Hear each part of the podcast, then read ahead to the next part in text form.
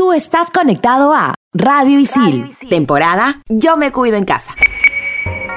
Hola mi gentita bella, mi gentita hermosa, yo soy Joker Arciniega, el de la sonrisa seria y lo que van a escuchar a continuación es el reestreno del episodio 5 de la primera temporada, a cargo de nuestros antiguos locutores, F por ellos. Este episodio fue emitido el 11 de junio del 2020 y según nuestros apuntes fue uno de sus favoritos. Para ustedes con mucho cariño de parte de sus homies de Expansión Geek. Manda partida.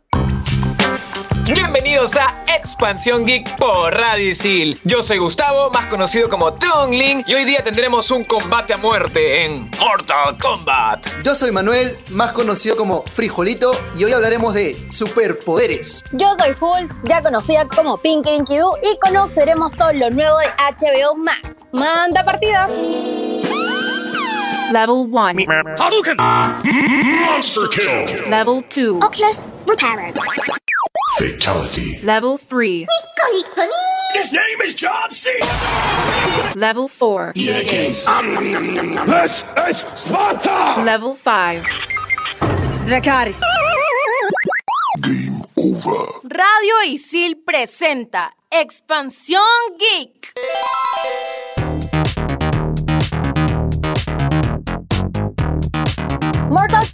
Es una franquicia que empezó en 1992, creada por Ed Boon y John Tobias. La serie que conocemos hoy en día es todo un universo. Sin embargo, la primera entrega no compone siquiera la columna vertebral de lo que es hoy en día. El primer juego solo contó con 10 meses de desarrollo, escasos escenarios y tiempo para más personajes, y fue creado por tan solo 4 personas. En un inicio fue distribuido por Midway Games, en las populares máquinas llamadas arcades, o como las conocemos en el Perú, el pinball. NetherRealm Studios fue fundado en 2010 para reemplazar a Warner Bros. Games Chicago y fusionarla con Midway Games, que había quedado en la quiebra meses la primera producción NetherRealms fue la novena entrega de la serie Mortal Kombat para las plataformas Xbox 360 y PlayStation 3.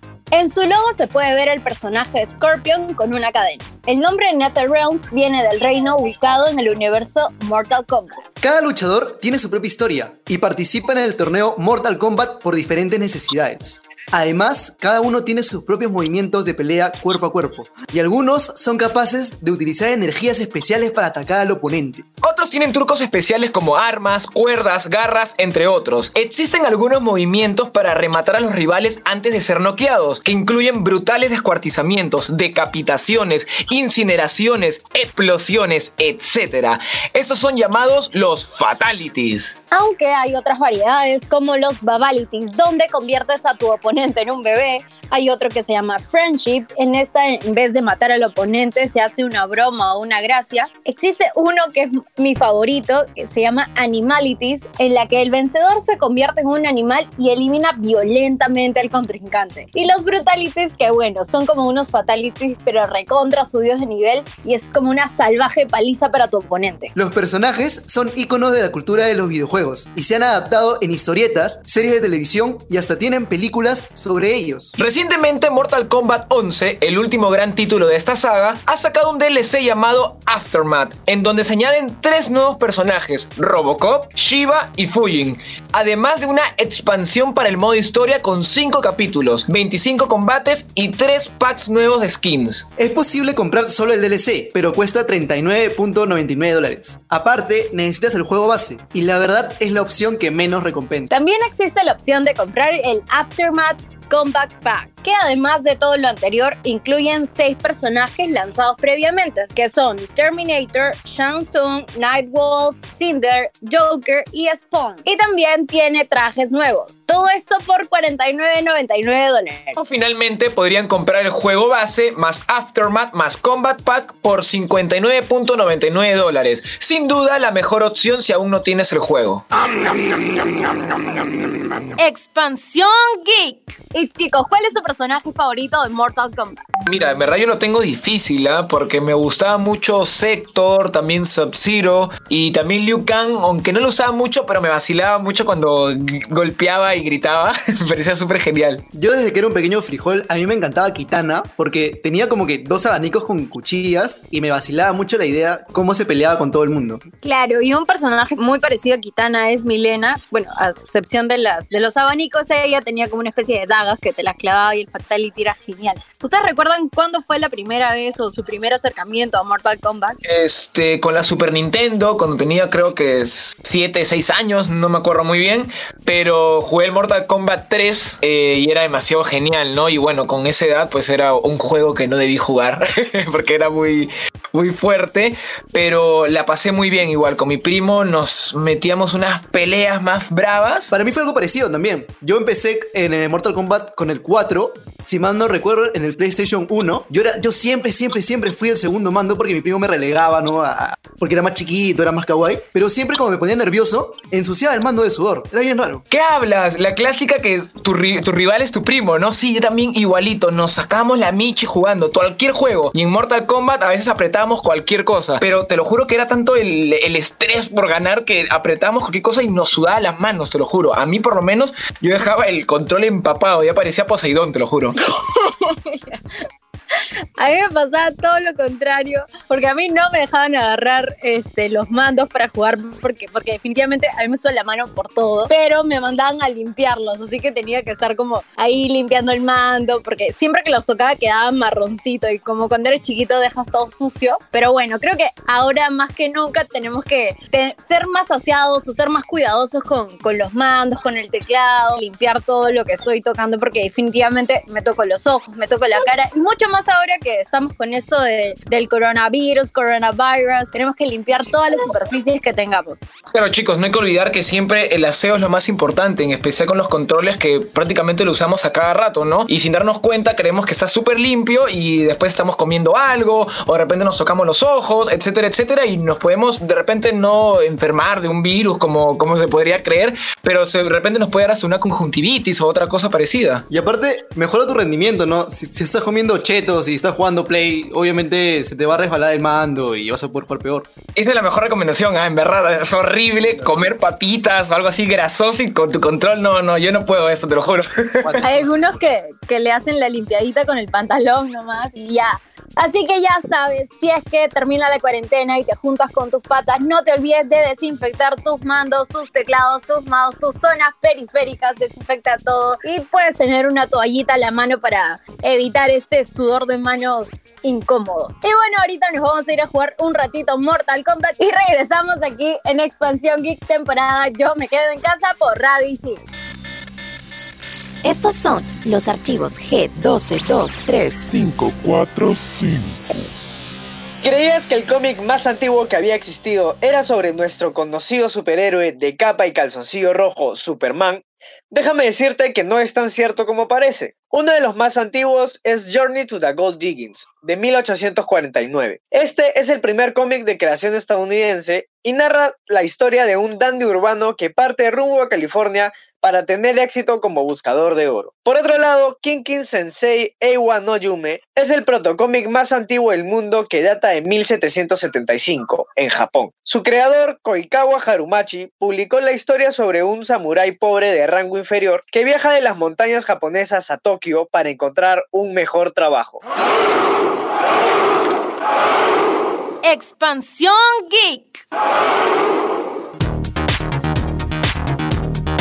Y estamos de vuelta aquí en Expansión Geek temporada Yo me quedo en casa por Radio Isil. Estoy aquí bien acompañado con Jules y con Adrián. Así es, y hoy nos estamos alejando de Marvel y de DC y nos trasladamos al universo de Dark Horse Comics. Para poder hablar sobre The Umbrella Academy, primero tenemos que mencionar que está basada en un cómic de superhéroes que está compuesto por tres series, todo escrito por el estadounidense Gerald Way y dibujado por el brasileño Gabriel Ba. Bueno chicos, todo lo, lo que tiene éxito obviamente le sacan su adaptación en Netflix, no pierden tiempo. Y en el año 2019, para ser exactos, el 15 de febrero, estrenó su primera temporada y que fue obviamente un éxito. Y mira, producción me está diciendo que tuvo alrededor de 45 millones de espectadores. Pero ya, si te estás preguntando como que el cómic y la serie se parecen, pues déjame decirte que sí. Y la historia te la narran así como la vida de siete niños que son adoptados por un multimillonario el tipo del monóculo, yo lo conozco así, que se llama Reginald Hargreave. La historia empieza cuando el 1 de octubre de 1989, nueve mujeres totalmente vírgenes dieron a luz. Claro, y dentro de estos embarazos salieron pues nuestros queridos protagonistas, ¿no? Que son en total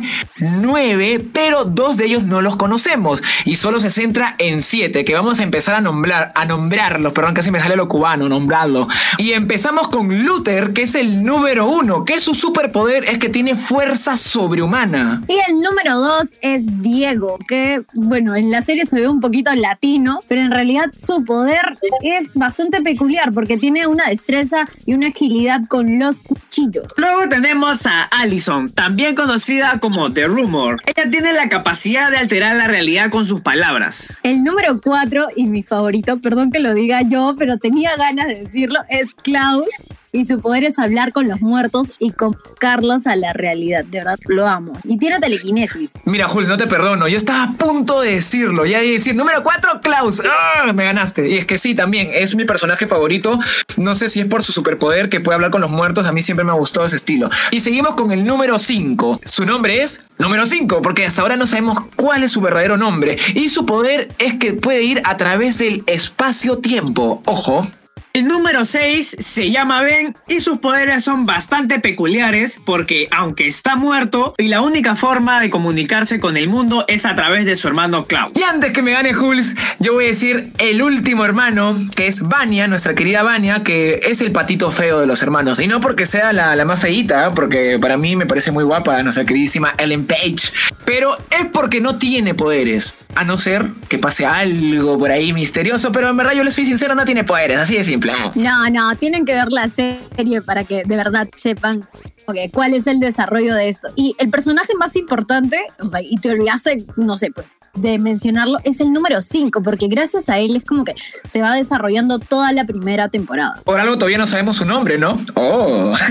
Oh, quizás lo vamos a saber en la segunda. Y, y quizás Oh. vamos a saber sobre, sobre los otros dos perdidos que tienen poderes. Quizás, solo digo. Bien, no debemos olvidar mencionar a Pogo, que es una especie de Alfred a Batman, es una especie de mayordomo que en realidad es un mono. Y un mono muy querido, en verdad. A mí me gustó mucho ese extraño personaje. Yo también quisiera tener un, un mono mayordomo. Pero hablando de yo quisiera, ustedes chicos, si tuvieran un superpoder, ¿cuál sería? Mm, no sé, super fuerza.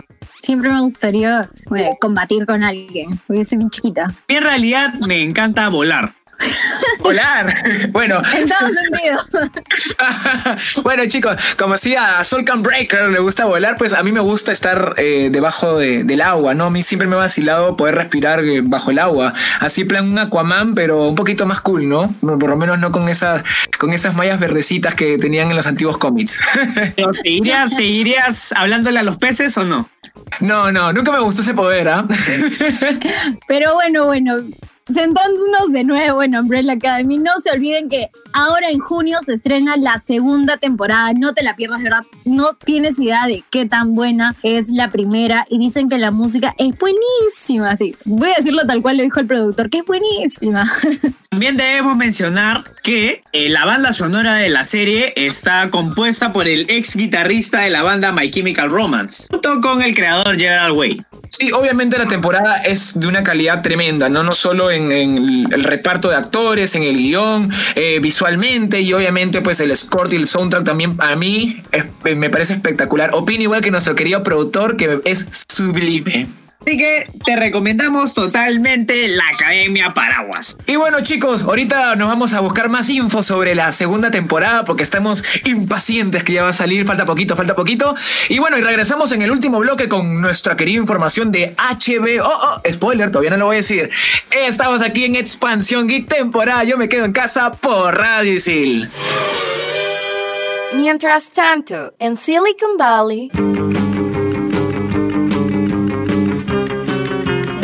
al rescate. La compañía de drones del área de la bahía se asocia con un grupo de hospitales para lanzar suministros médicos desde el cielo. Los drones fueron lanzados por Novam Health, que opera 15 hospitales y cerca de 700 instalaciones diferentes en el sureste de los Estados Unidos. El sistema de atención médica utilizará los vuelos regulares para entregar máscaras, batas, guantes y otros equipos de protección.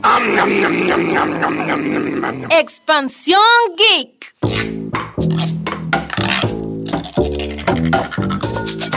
En este episodio dejaremos de lado los smartphones y nos adentraremos al mundo de las plataformas de streaming. El streaming se ha puesto de moda en estos tiempos de cuarentena. Netflix se ha vuelto la plataforma más vista y Amazon Prime ha hecho su aparición. HBO no podía quedarse atrás y es que acaba de estrenar su nueva plataforma de streaming HBO Max. Es un proyecto realizado por el conglomerado audiovisual ATT junto a Warner Media. Las películas y series confirmadas que se subirán a la plataforma, que serán exclusivas, son Watchmen, Westworld, Los Sopranos, Game of Thrones, Big Bang Theory and Sex and the City. En la animación se suma todo el contenido de Adult Swim. Rick and Morty está totalmente confirmado. Y también tendrán algunos contenidos que se crearán exclusivamente para la plataforma como Craftopia, que es un reality de concurso de manualidades hecho para niños. Y si eres amante del mundo de la moda, tendrás Legendary. Y para los fanáticos de Anna Kendrick, tendrán Love Live. Looney Tunes Cartoons, un relanzamiento de los clásicos personajes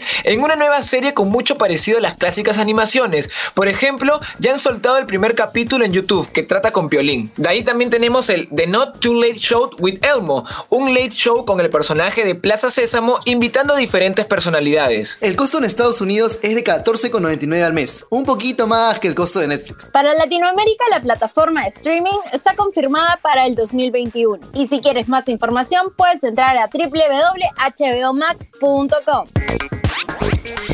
Creo que por fin tendré la oportunidad de ver Game of Thrones ya que se bajaron a Pelispedia. Ahora que mencionas eso, si te gusta toda la onda de los castillos y los caballeros, te recomiendo 100% que juegues Age of Empires 2 The Age of Kings. Este juego está ambientado desde la Edad Media, justo tras la caída del Imperio Romano y hasta la Edad Imperial, desde el descubrimiento de América. Eh, aquí controlas una civilización que lucha contra la computadora. En su versión original cuenta con cinco campañas que reflejan un acontecimiento de la historia. Por ejemplo, la de William Wallace, que aparte de funcionar como tutorial, cuenta la lucha de los escoceses contra la invasión inglesa. Te vas a divertir y vas a aprender historia, ya que más quieres. Eh, este juego a raíz de la cuarentena se ha vuelto súper viral, ya que hay muchos más jugadores que antes y ha entrado a la lista de los 15 juegos más jugados en general. Para poder jugarlo en línea, debes entrar a Steam, que tiene el remaster Age of Empires 2 HD Edition. Qué chévere la recomendación, de verdad. Qué plus jugar y aprender. Pero bueno, hasta aquí el episodio número 5 de Expansión Geek temporada Yo me quedo en casa por Radio Isil. Yo soy Hulz y recuerda que ya puedes jugar el Aftermath, Mortal Kombat y comprar los DLCs y probar los nuevos Fatality. Yo soy Manuel y no se olviden de ver la Academia Paraguas patrocinada por Rihanna. y por qué no, descubrir tus poderes. Yo soy Adrián y recuerda defender tu centro urbano a muerte pero con honor. Y yo soy Gustavo, más conocido como Tungling, y hay que estar atentos al HBO Max. Yo que soy un super fan de DC, ya voy a ir adelantándome con algunas series. Chao, chao, esperamos que hayan disfrutado este programa y esto es Expansión Geek temporada Yo me quedo en casa por Radio Isil.